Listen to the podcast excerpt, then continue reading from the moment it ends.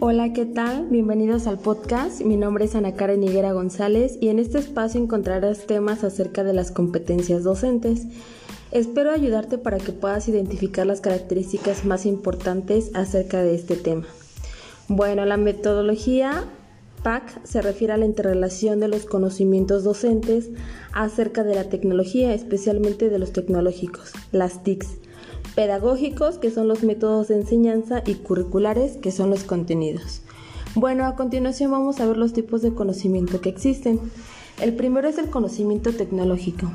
Este se refiere a que tienen los docentes para el uso de las tecnologías y las herramientas de estas, y además la materia en la que se aplican para el logro de los objetivos del proyecto educativo en cuestión. Esta aplicación deberá darse de manera fluida en el docente. Deberán comprender la importancia que tienen las tecnologías y lo productivas que pueden llegar a ser. Bueno, el conocimiento pedagógico.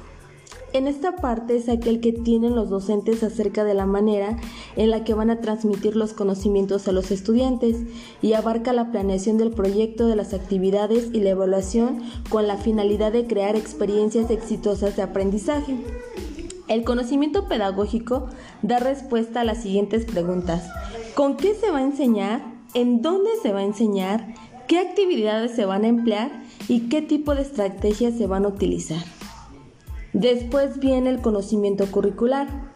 Este se refiere a que tienen los docentes acerca del tema que se abordará en el proyecto, por lo tanto es fundamental, pues si se desea transmitir conocimiento, se debe de dominar a la perfección. El docente deberá, con base en el currículo, definir cuáles serán los contenidos más relevantes con base en los objetivos de aprendizaje. Por último, tenemos el conocimiento tecnológico pedagógico. En esta parte se refiere a la interacción de los tres conocimientos anteriores, es decir, en considerar que la planificación didáctica no debe centrarse en la herramienta tecnológica, sino en el tipo de alumnos a los que va dirigido y en los contenidos que se tiene que enseñar.